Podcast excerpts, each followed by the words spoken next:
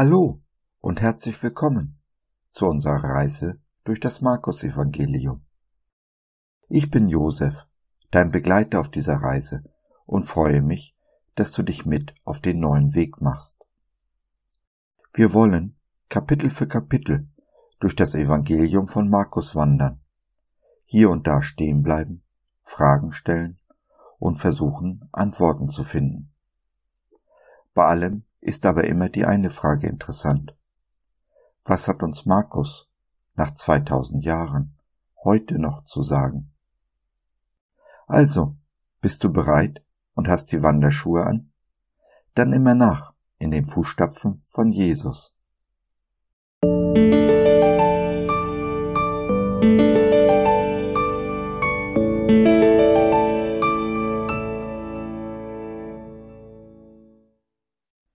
Markus auf dem neuen Weg, Kapitel 1. Eine Reise durch das Markus-Evangelium. Das ist der neue, lebendige Weg durch den Vorhang, den Christus durch seinen Tod für uns eröffnet hat. Hebräer 10, Vers 20. Der alte Weg führt in den Tod, aber auf dem neuen Weg schenkt der Heilige Geist Leben. 2. Korinther 3, Vers 6b. Liebe Freunde, ich möchte heute eine Reise mit euch beginnen, mich mit euch zusammen auf den neuen Weg begeben. Als Reiseführer soll uns das Markus-Evangelium dienen. Diese Reise ist natürlich persönlich gefärbt von meinen Eindrücken und meiner Sicht der Dinge. Aber gerne würde ich mit euch streiten und diskutieren, erfahren, was euch an Markus wichtig ist. Markus ist das kürzeste der vier Evangelien und eignet sich daher hervorragend für einen Einstieg. Oft wird gefragt, warum die vier Evangelien sich so sehr voneinander unterscheiden, bis hin zu der Vermutung, dass sie sich gelegentlich sogar widersprechen. Nun, wir wissen, dass es keine Widersprüche in der Bibel gibt. Geht man von dieser Annahme aus, lassen sich viele der angeblichen Widersprüche logisch erklären. Den Rest wird uns Jesus offenbaren, wenn wir im Himmel sind und wir keine Fragen mehr haben werden. Die vier Verfasser der Evangelien haben jeweils ihre ganz eigene Sicht auf Jesus. Sie haben alle einen unterschiedlichen Hintergrund und ihre Evangelien jeweils einer anderen Leserschaft gewidmet. So ist jedes der Evangelien etwas Besonderes, Einzigartiges. Markus schreibt an die römische Bevölkerung, die nicht viel weiß vom jüdischen Leben und Gesetz. In seinem Evangelium stellt er Jesus als Diener der Menschen dar. Daher gibt es keinen Stammbaum in seinem Evangelium, denn ein Diener hat, nach damaliger Auffassung, keine Abstammung, die von Bedeutung wäre. Der Evangelist Matthäus beschreibt den Messias, den Retter und Erlöser Israels und der Welt. Lukas betont Jesu Menschlichkeit, Johannes dagegen seine Göttlichkeit. Man geht im Allgemeinen davon aus, dass der Verfasser des Markus-Evangeliums Johannes Markus ist. Jener Johannes Markus, der die Apostel einst im Stich ließ, die Trennung von Barnabas und Paulus verursachte um dann zuerst mit Barnabas auf Missionsreise zu gehen und dann doch später dem Paulus sehr nützlich wurde. Auch ist es verbreitete Ansicht, dass Markus der junge Mann ist, der in Kapitel 14, Vers 51 und folgende bei Jesu Verhaftung nackt davonrennt. An den Spekulationen nach der Datierung dieses Evangeliums und der Frage, welches das älteste ist, möchte ich mich wirklich nicht beteiligen. Denn das sind wüste Spekulationen. Diese Frage lässt sich heute nicht mehr mit Bestimmtheit klären. Sie bringt uns auch im Glauben nicht weiter, denn dafür ist sie unerheblich. Was zählt ist, was Markus uns mitteilen möchte. Lasst uns also beginnen. Der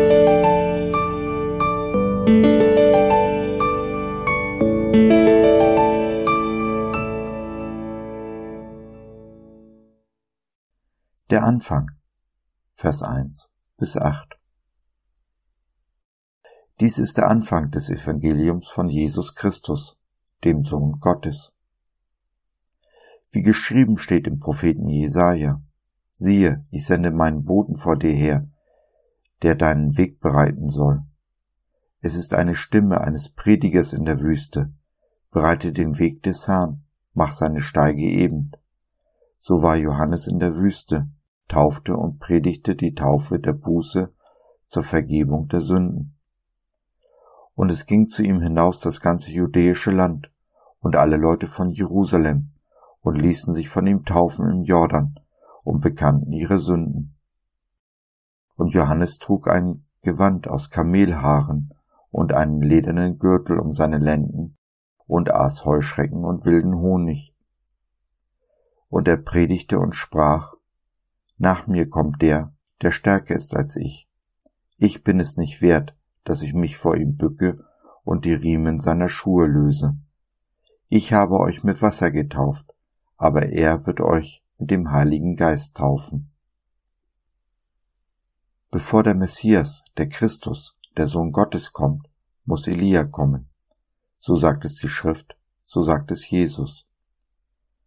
Elia wurde im Alten Testament, im Maleachi 3, Vers 23 und folgenden, angekündigt als der, der da kommen soll, bevor der Tag des Herrn kommt. Johannes war der Elia, der Wegbereiter des Messias. Wie von ihm geschrieben steht, bereitet er alles für die Ankunft Jesu vor. Erstaunlicherweise antwortet Johannes selbst auf die Frage, ob er der Elia sei, er sei es nicht. Ihm war von Anfang an klar, dass er der Wegbereiter des Messias ist. Vers 7 und folgende. Die Rolle des Elia konnte er sich allerdings nicht zugestehen. Als die Zeit gekommen war, dass Jesus seinen Dienst begann, erkannte Johannes, dass er abnehmen muss, damit Jesus zunehmen kann. So sollte auch unser Dienst sein. Wir, die wir Jesus nachfolgen, verweisen nur auf ihn, leben, um seinen Namen zu verherrlichen. Er ist das Zentrum, der Bräutigam. Wir sind seine Braut, die er erwählt hat. Johannes predigte die Taufe der Buße zur Vergebung der Sünden. Vers 4. Laut Lukas 3.8 fordert er rechtschaffene Früchte der Buße. Was ist damit gemeint? Nun, zuerst einmal bedeutet Buße Umkehr. Ich kehre mich ab von meinem alten, bösen Weg und wende mich dem Weg Jesu zu. Was mit den rechtschaffenen Früchten gemeint ist, wird in der Übersetzung der Neues Leben Bibel deutlich. Beweist durch euren Lebenswandel, dass ihr euch wirklich von euren Sünden abgekehrt und Gott zugewandt habt. Es geht also um eine Veränderung unseres Verhaltens. Wenn ich mich entschuldige, aber genauso weitermache wie bisher, ist meine Entschuldigung nichts wert, weil sie nicht aufrichtig ist. Manchmal sind wir aber auch in Süchten gefangen, die uns Dinge tun lassen, die wir eigentlich nicht wollen. Dann bitten wir nicht nur um Vergebung, sondern auch um Veränderung und Befreiung. Dies ist meist ein langer Prozess, der allein kaum zu bewältigen ist. Daher lautet der beste Rat bei Süchten, such dir Hilfe. Gesteh dir ein, dass du es allein nicht schaffst. Erklär vor Jesus und deinen Liebsten dein Bankrott und lass dir von Gott und den Menschen, die an deine Seite gestellt hat, helfen.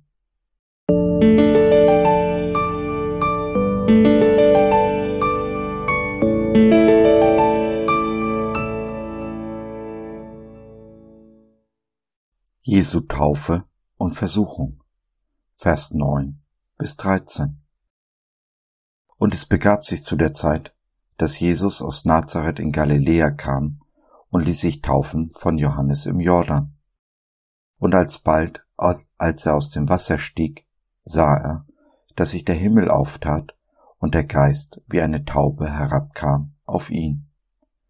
Und da geschah eine Stimme vom Himmel. Du bist mein lieber Sohn, an dir habe ich wohlgefallen. Und alsbald trieb ihn der Geist in die Wüste, und er war in der Wüste vierzig Tage und wurde versucht von dem Satan und war bei den Tieren, und die Engel dienten ihm. Jesus lässt sich taufen, damit alle Gerechtigkeit erfüllt würde. Der Himmel tut sich auf und er erfängt den Heiligen Geist. Der Vater selbst bestätigt den Sohn als seinen geliebten Sohn. Dann geschieht etwas, was neu bekehrte Christen oft durchmachen und was uns im Verlauf des Christenlebens immer wieder passiert. Der Weg führt in die Wüste. Die Widerstände nehmen zu, die Versuchungen locken. Und der Versucher zieht seinen ältesten Trick aus der Tasche. Er lässt uns daran zweifeln, dass wir geliebt sind. Zweifeln wir aber an der bedingungslosen Liebe des Vaters zu uns, fallen wir in Versuchung. Wären wir uns immer und alle Zeit dieser unendlichen Liebe bewusst, bliebe uns vieles erspart. So aber scheint Jesus so weit weg zu sein. Wir sehen und hören ihn nicht, sind nicht sicher, ob er uns sieht und hört. Aber sei sicher, auch Jesus war in der Wüste. Er fühlt und leidet mit dir, lässt dich keinen Moment allein. Und auch die dürste Wüste hat ihr Ende, halte nur an der Liebe fest.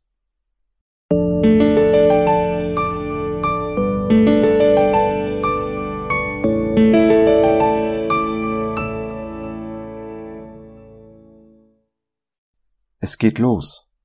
Vers 14 und folgende. Nachdem aber Johannes überantwortet wurde, kam Jesus nach Galiläa und predigte das Evangelium Gottes und sprach, die Zeit ist erfüllt und das Reich Gottes ist nahe herbeigekommen.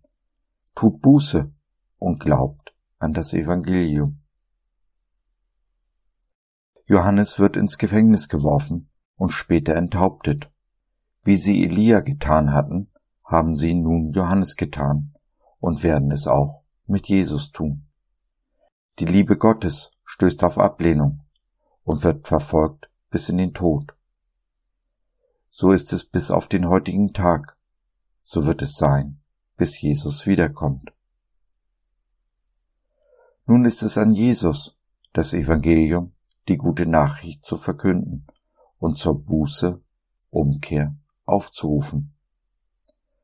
Und dies tut er heute noch. Hörst du ihn? Wirst du dich mit ihm auf den Weg machen?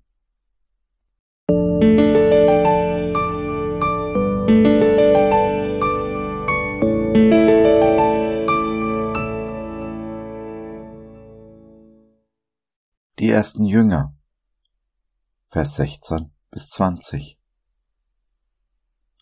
als er aber am Galiläischen Meer entlang ging, sah Simon und Andreas, Simons Bruder, wie sie ihre Netze ins Meer warfen, denn sie waren Fischer.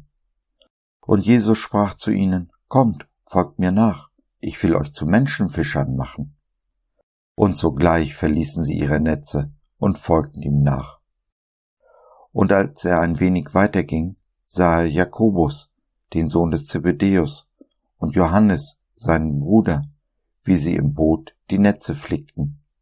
Und sogleich rief er sie, und sie ließen ihren Vater Zebedäus im Boot mit den Tagelöhnern und gingen fort ihm nach. Jesus ist auf dem Weg und findet seine ersten Schüler, die alles verlassen, mit ihm gehen und seine Jünger werden. Aus einfachen Fischern werden Menschenfischer. Aus Simon wird Petrus, der Fels von dem wir noch viel hören werden. Zusammen mit Jakobus und Johannes, die Jesus Donnersöhne tauft, bilden diese drei den engsten Jüngerkreis um Jesus herum. Nur diese drei nahm er mit auf den Berg der Verklärung. Sie waren bei der Auferweckung der Tochter des Jairus dabei und im Garten Gethsemane, kurz vor seiner Verhaftung und zu Tode betrübt, bat er diese drei mit ihm zu wachen und zu beten. Noch heute, 2000 Jahre später, ruft Jesus in die Nachfolge, möchte uns zu Jüngern machen. Jeden Tag übergeben Menschen ihr Leben Jesus und machen sich mit ihm auf den neuen Weg.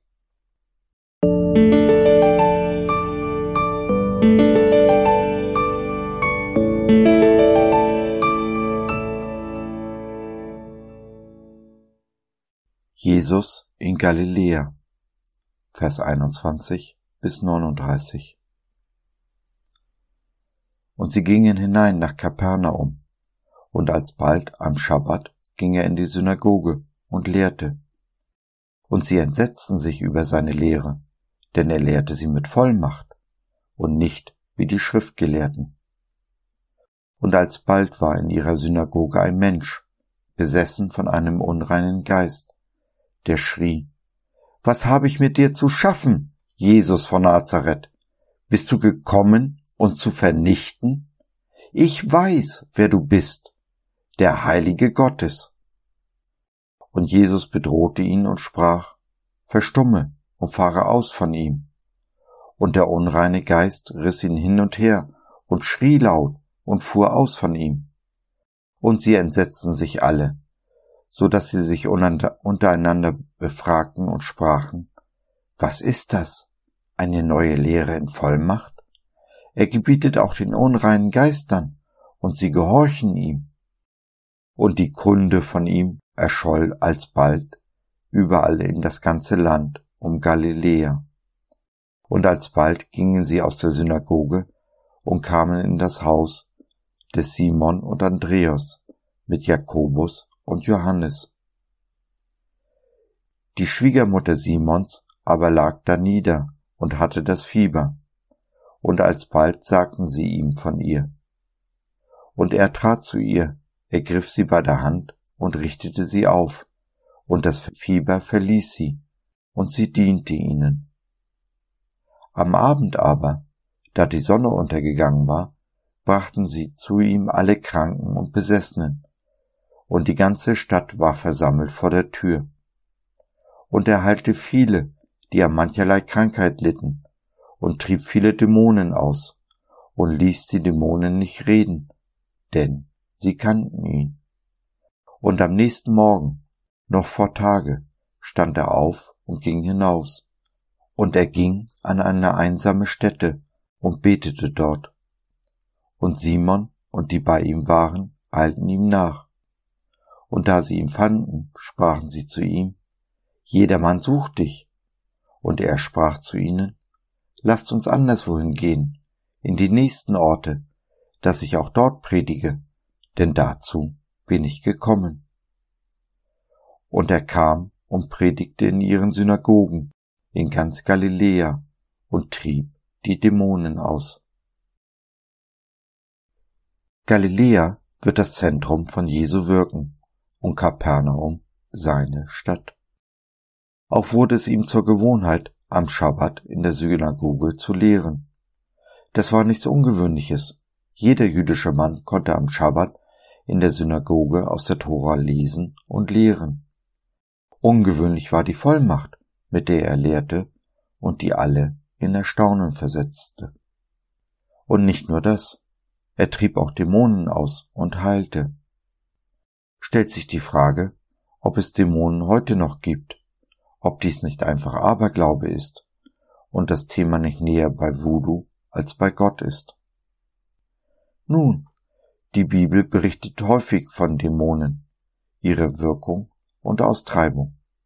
Schon im Alten Testament wird berichtet, dass König Saul einen bösen Geist hatte. Ich persönlich glaube, wenn für die Bibel und Jesus Dämonen Realität waren, dann ist das so, denn Gottes Wort lügt uns nicht an. Besonders erstaunlich finde ich es, dass die Dämonen Jesus erkennen, genau wissen, wer er ist und seine Autorität anerkennen. Aber ich glaube nicht, dass die Dämonen innerhalb von 2000 Jahren ausgestorben und gänzlich verschwunden sind. Im Gegenteil, ich meine Jesu Endzeitreden zu entnehmen, dass es in den letzten Tagen sogar noch schlimmer wird, denn je näher die Wiederkunft Jesu kommt, umso heftiger wird der Feind um sich schlagen. Ich denke, dass Dämonen für viele psychische Krankheiten verantwortlich sind, wie etwa die schwere Depression meiner Frau im vergangenen Jahr oder meine Schizophrenie vor 20 Jahren. Medikamente haben uns geholfen und helfen uns noch heute. Aber es ist die Realität Gottes, die uns am Leben erhält. Wie man auch zu diesem Thema stehen mag, ganz offensichtlich bestätigt der Vater Jesu Dienst. Nur die Schriftgelehrten und Pharisäer, die Oberen des Volkes, sahen das anders, da er dies auch am Schabbat tat, was ihrer Meinung nach streng verboten war. Das Gebot der Schabbatruhe nahmen die Juden sehr ernst. Den Juden war das Gesetz gegeben. Sie lebten unter dem Gesetz und hatten als Folge davon, dass sie das Gesetz übertreten hatten, das Exil in Babylon erlebt. Eine erneute Bestrafung wollten sie verhindern. So bauten sie einen Zaun um das Gesetz, damit es niemand übertrat. Zu den 613 G- und Verboten in der Tora kamen weitere Gesetze rund um die einzelnen Gesetze hinzu. Im Fall der Schabbatruhe bedeutete dies, dass sie etwa 1500 weitere Ausführungsbestimmungen rund um dieses eine Gesetz hatten, damit es auch garantiert niemand brach. Jesu Bekanntheit nimmt zu und damit auch der Stress. Trotzdem zieht er sich zurück, um die Kommunikation zu seinem Vater zu suchen. Er ist sich gewiss, dass der Vater ihn alle Zeit hört. Trotzdem zieht er sich immer ganz bewusst in die Stille zurück, um zu beten. Ein Vorbild für unsere hektische Zeit. Die moderne Psychologie rät dazu, im Laufe des Tages sogenannte Manjana-Momente einzulegen, also einfach mal alles liegen zu lassen und sich in seinen Wohlfühlbereich zurückzuziehen. Die Willowkrieg-Gemeinde empfiehlt, sich einmal am Tag 15 Minuten mit der Bibel an seinem Lieblingsplatz zu begeben. Und der Pastor einer befreundeten Gemeinde legt mit seiner Frau einmal die Woche einen Panda-Tag ein. Ein Tag, an dem sie nichts tun, was ein Panda nicht auch tun würde. Also nichts außer Essen, Trinken, Schlafen. Ganz offensichtlich hat dieses Paar noch keine Kinder. Was auch immer für dich am besten passt, nimm dir Zeit fürs Gebet und Bibellesen.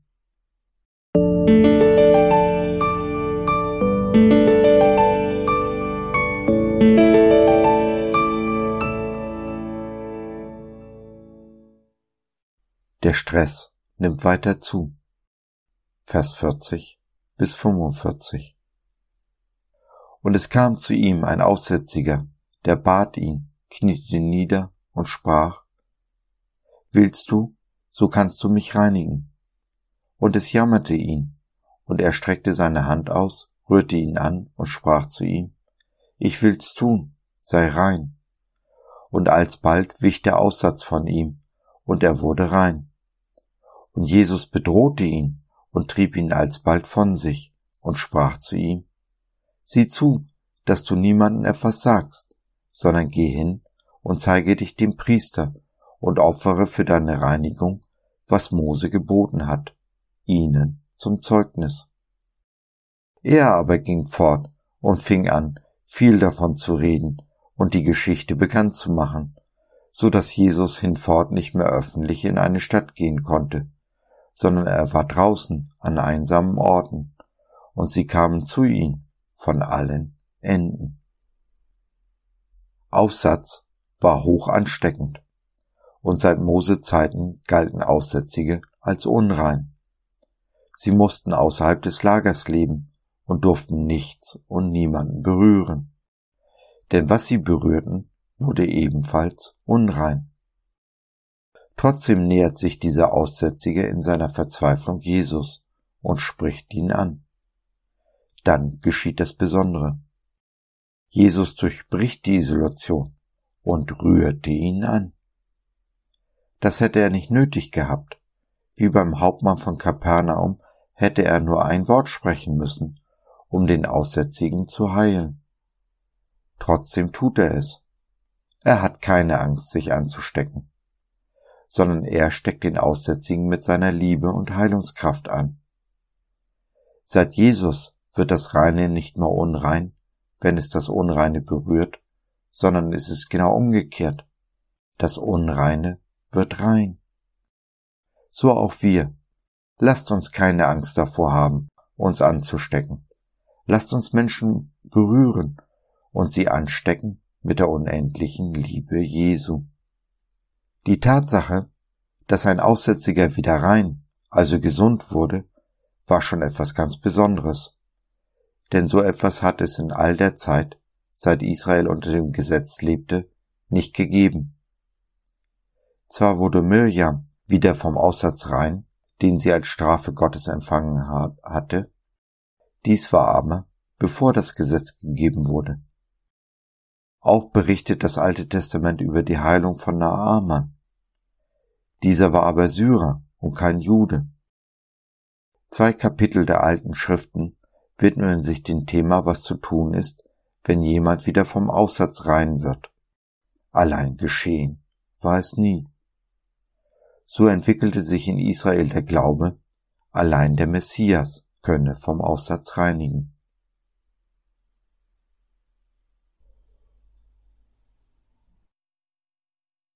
So, das war's für heute. Danke, dass du dir die Zeit genommen hast. Wir hoffen, wir konnten deinen Geist anregen und du konntest etwas für dich mitnehmen. Wenn du in unsere Community Jesus at Home reinschnuppern möchtest, Fragen, Anregungen und oder Kritik hast, dann besuch uns doch im Web www.gott.biz. Hier findest du nicht nur Gemeinschaft, Menschen, die den Glauben leben und mit dir teilen wollen, sondern auch viel Interessantes rund um den Glauben. So zum Beispiel unsere Galerie mit vielen mutmachenden Karten. Wenn dir die eine oder andere gefällt, schicken wir sie dir gerne zu. Kostenfrei natürlich. Also, schau rein, lass von dir hören. Wir würden uns sehr freuen. Bis dahin, alles Liebe, dein Josef.